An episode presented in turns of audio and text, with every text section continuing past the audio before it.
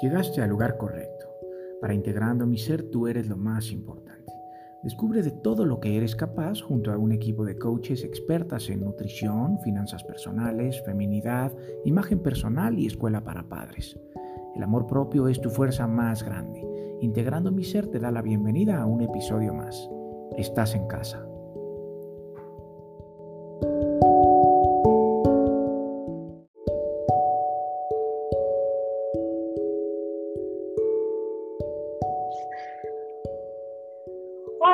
Bienvenidas, bienvenidos a un episodio más de nuestro podcast del Centro de Bienestar Integral Yampa, Integrando mi Ser.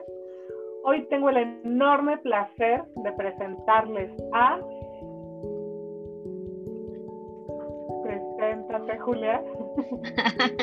yo soy Julia, Julia Moreno, y yo estoy apoyando en toda la escuela para padres, los referentes escuela para padres, aquí en Yampa.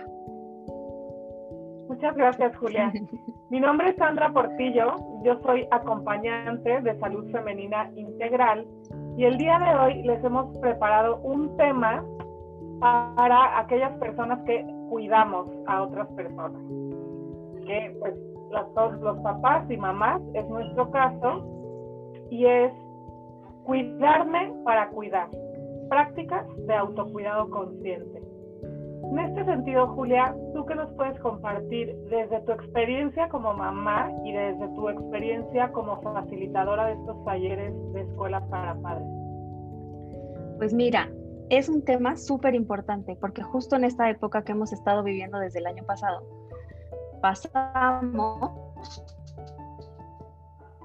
de para cosas, todos juntos, todos. Y entonces si las mamás tenían la mañana tranquila en casa para lo que hicieran, o los papás iban a trabajar, o las mamás trabajadoras también, cada quien tenía su espacio, ¿no? Los niños en la escuela y luego llegaban a casa y ya todos empezaban las actividades de la tarde. Pero ahora que todos estamos juntos todo el tiempo, porque si acaso papá saldrá a la oficina algunas horas, pero en realidad muchos están haciendo home office, porque muchas empresas ya migraron a esa forma de trabajo, pues ya no queda de otra más que estar todos ahí metidos. Y es un tema súper, súper, súper complejo al mismo tiempo. Porque algo que lo que significa. Exacto, exacto, porque mira, es muy fácil, tú te casas, ¿no? Y entonces estás súper contento y empiezas la vida en pareja y luego tienes hijos y es muy bonito tener hijos y un bebé, pero luego los hijos empiezan a crecer y la pareja también empieza a tener una evolución y cada quien tiene su rol y sus actividades. Cuando cambia de un día para otro todo y todos estamos juntos otra vez, hay como un desequilibrio en la familia, porque cada quien tenía su espacio. Y entonces hay cosas que se dejan a la vista que ni siquiera sabíamos que estaban, que pueden ser buenas o no tan buenas. Normalmente son no tan buenas. ¿no? Por el estrés y porque pues está cañón. Si el papá quiere trabajar y los niños están ahí gritando como locos por la escuela o lo que sea, cambia la cosa. ¿Qué nos puede ayudar? A mí que me ha ayudado la rutina de las niñas. Se paran a tal hora. Mis hijas, aunque no van a la escuela, se paran a la misma escuela, se ponen el uniforme, desayunan, todo con horario. Así, tal cual como si nos fuéramos a la escuela. Eso me ayuda a que ellas no pierdan como esta parte de cuidar. La, la rutina es súper importante en los niños y así ellas tienen una estructura, porque si yo las dejaba como, no importa, luego regresan a la escuela, el día que regresen a la escuela, es muy difícil tomar la estructura otra vez. Entonces, si ellos tienen una estructura, la tienen desde que se levantan hasta la hora de dormir.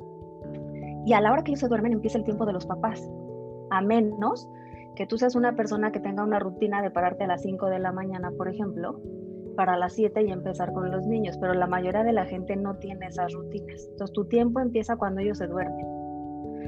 Y ahí entonces puede ser, meditar puede ser una actividad buena en las mañanas, ayuda muchísimo como a oxigenar y a que se levante uno como con otra energía. Y en las tardes, leer un libro, ver una serie, pintar, escribir cómo te fue en el día, cualquier cosa que haga que uno se relaje.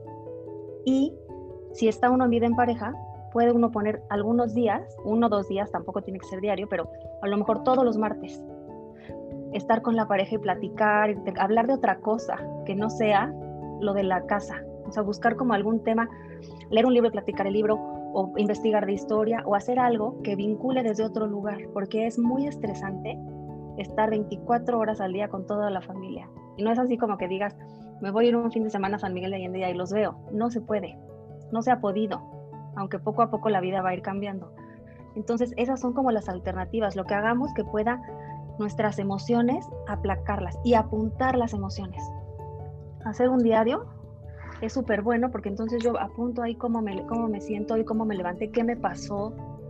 Puedo a lo mejor ubicar si estoy enojada, de dónde viene mi enojo, o estoy frustrada, o me siento feliz, ¿por qué? También lo bueno, qué cosas buenas tuvo el día de hoy, para que yo pueda ver más la abundancia que la carencia, que nos cuesta más trabajo la abundancia verla. Claro.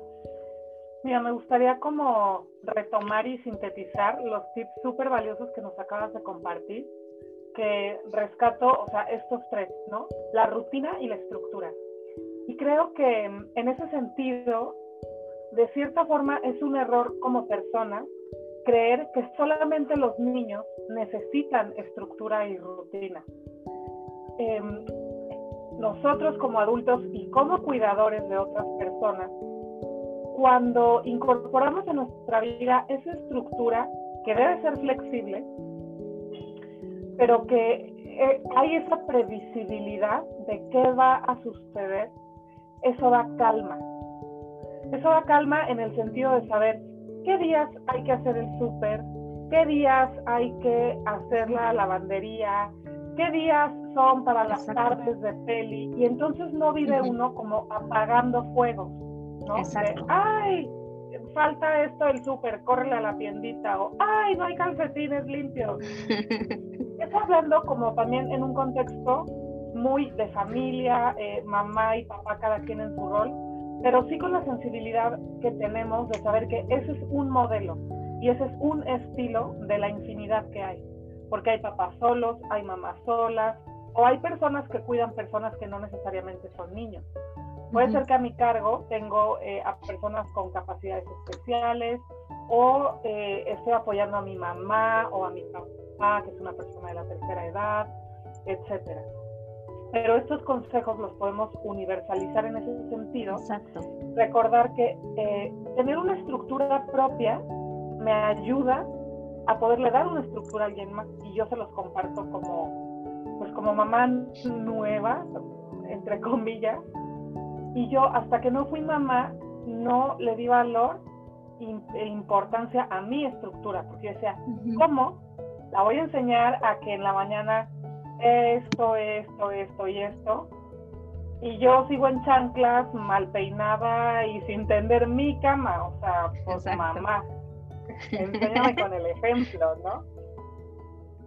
Luego, em, como un diario de gratitud siento que sería como la manera de, puntualizar, porque efectivamente como que tenemos un filtro en general de ver todo lo que nos falta. Nada más el hecho de, tener salud, de abrir los ojos y ver y, y disfrutar la regadera, disfrutar el oxígeno que me entra por los pulmones, pues son fuentes de gratitud que nos pueden conectar a, darnos ese autocuidado consciente. Y el último tip que nos compartías me parece súper importante en el sentido de decir, aún dentro de lo que parece un confinamiento y aún dentro de lo saludable que es una estructura, encontrar la salida, encontrar el escape. O sea, tal vez puedo tener una cita romántica en la azotea de mi casa. bueno, el jardín. Ajá, exacto. Cuelgas una tela y ya.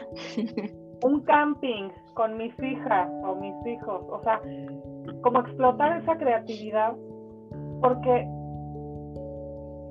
la, mi calma va a ser como el remanso de calma en el que se puedan reconfortar a quienes yo cuido. Exacto. Entonces, si yo estoy al borde del colapso y ellos colapsan, o sea, es una hecatombe, porque nadie se mantiene en equilibrio. Y a mí me gustaría como cerrar con eso, ¿no? O sea, a mí eso es una de las cosas que más me ha ayudado en el tema de, cuidarme para cuidar, es necesito yo estar en calma, encontrar mis actividades que a mí me traen paz para hacer un remanso de, tranquilidad cuando allá están en, en el vórtice de la emoción desbordada. Sí, que los adultos mayores se vuelven como niños chiquitos, ¿no? Como que van de regreso, digamos. Entonces, las mismas cosas que le pasan a los niños le pasan a los adultos mayores. Y entonces igual pueden gritar igual y hacer un, desesperado. Todo es idéntico. Es chistoso, pero pues sí, se va apareciendo. Hoy escuchaba una entrevista de una persona que decía en la radio que se ha incrementado la tristeza en los niños con la pandemia, que los papás perdemos como la capacidad de ver eso, porque los niños son alegres, ¿no? En general juegan, gritan, brincan y las mamás luego ahí andamos, que no griten, que espérense, ¿no? Así, que tranquilos y ellos andan eh, todos acelerados, pero que los índices de niños deprimidos y ansiosos han niños chiquitos, así como, como mis hijas, cuatro, cinco, seis, siete niños de primaria, así, han crecido enormemente. Que es muy importante que los papás podamos ver qué le pasa a los niños, como observarlos y atender, y entonces platicar. ¿Qué fue lo que más te gustó? ¿Qué fue lo que menos te gustó? ¿Cómo te sientes? ¿Triste? ¿Te gustaría hablarme de tu tristeza? Eso también es autocuidarme. Porque si yo, me si yo cuido las emociones de mis hijos, me cuido a mí misma. O las emociones de mi adulto mayor, por ejemplo, o de quien yo esté cuidando, eso ayuda a que yo me cuide, porque entonces yo sé qué le pasa al otro. Y la parte en donde el conflicto entra y va a empezar a haber una lucha de poder desaparece. Porque entonces la otra persona se puede sentir con la confianza de hablar conmigo y decirme, me siento súper enojado o estoy muy triste. Y si yo puedo escuchar, entonces cuando yo esté triste, que a mí me ha pasado, mis hijas se acercan y me dicen, te veo muy triste, ¿te puedo abrazar? Por supuesto, porque empiezan a tener conciencia de lo que le pasa a los demás a su alrededor. Y la única forma de que esta etapa que estamos pasando, que ha sido dura, tenga un resultado muy positivo para las familias, es que se acerquen los corazones. Yo creo que esa es una de las grandes enseñanzas de esta experiencia, que tenemos que escucharnos de corazón a corazón de verdad, con interés por el otro. Y los niños, tal como lo decías, aprenden de nosotros, ¿no? Si son las 10 de la mañana y yo estoy en pijama aquí con el chongo, pero los quiero perfectos, van a decir, ay, no, yo también quiero mi pijama, que es lo más padre. A mí ya me pasó que una de mis hijas les dije, bueno, pues ya hay que meterse a bañar. No, hoy no toca, es fin de semana. Le dije, no, ¿cómo que no toca? Uno se baña todos los días. Porque hay que limpio? O sea, no es de que no toca porque no, sí. Y son los hábitos que dan estructura y que van como, como alimentando el corazón. Esa es como la cosa.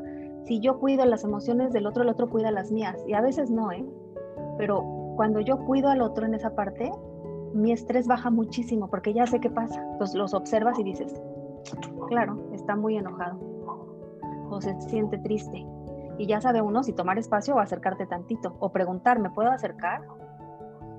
Es así, es como un círculo y sí hay que atenderlo porque a todos se nos han movido muchísimas cosas de nuestra historia, de la vida, del estrés, de lo que quería, de lo que no pude, de mi gran sueño y a lo mejor quería la boda super guau y ya no la voy a tener y mi hijo nació y lo quería bautizar y ya no va a poder ser venir toda la familia de quién sabe dónde. O sea, todo nos ha pasado a todos.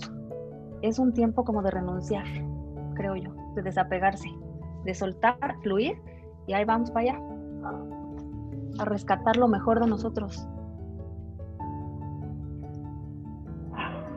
Julia. Pues ahora sí que nada que agregar porque me parece me parece una visión súper valiosa y profunda decir cuidando tus emociones me estoy cuidando a mí sea, me, me moviste muchísimo porque me hace pensar en mi relación de pareja cuando él me dice dime qué tienes o sea, para yo entonces saber desde dónde. Y yo a veces en mi, en mi testosterona es como, no, yo resuelvo, o sea, ¿para qué me abro y para qué te preocupo?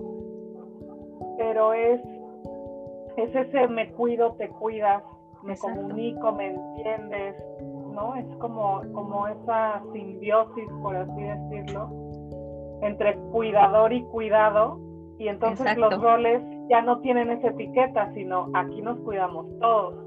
hacemos equipo. Ay, y qué fíjate, reflexión tan fíjate, hermosa. hacemos equipo y luego es chistoso porque el hombre es cuidador, ¿no? O sea, el hombre es proveedor, pero cuida a su tribu, ¿no? Entonces, si te pregunta qué tienes, y normalmente las mujeres solemos contestar nada. Y entonces, ¿cómo nos van a cuidar? Como en esa parte de protección que le toca al hombre, si no decimos qué nos pasa.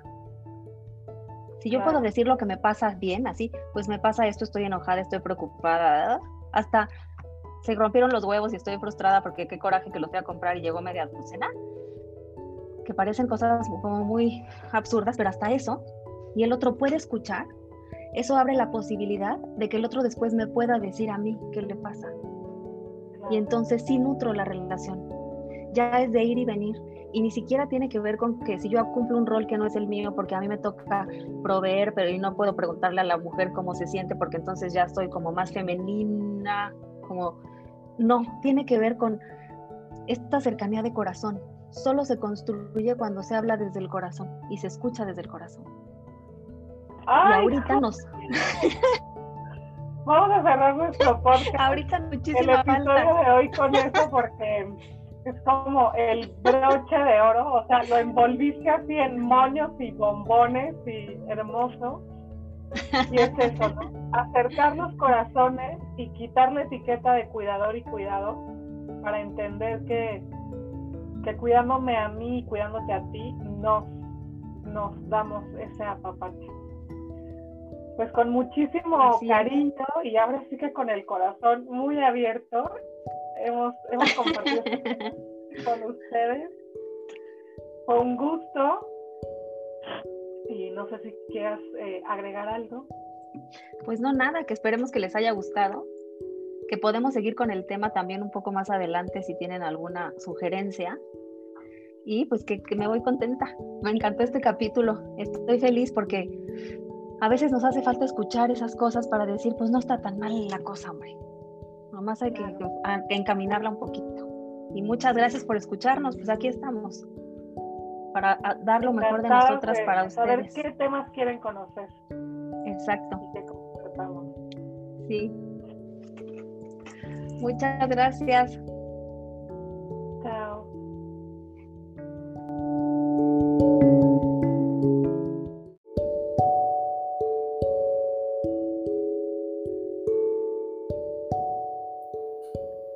Centro Yampa es el productor de Integrando mi Ser. Agradecemos por cada minuto que nos escuchaste. Pon en práctica lo que hoy conociste y no olvides que tú eres el pilar que integra tu vida. Nos escuchamos en el próximo episodio.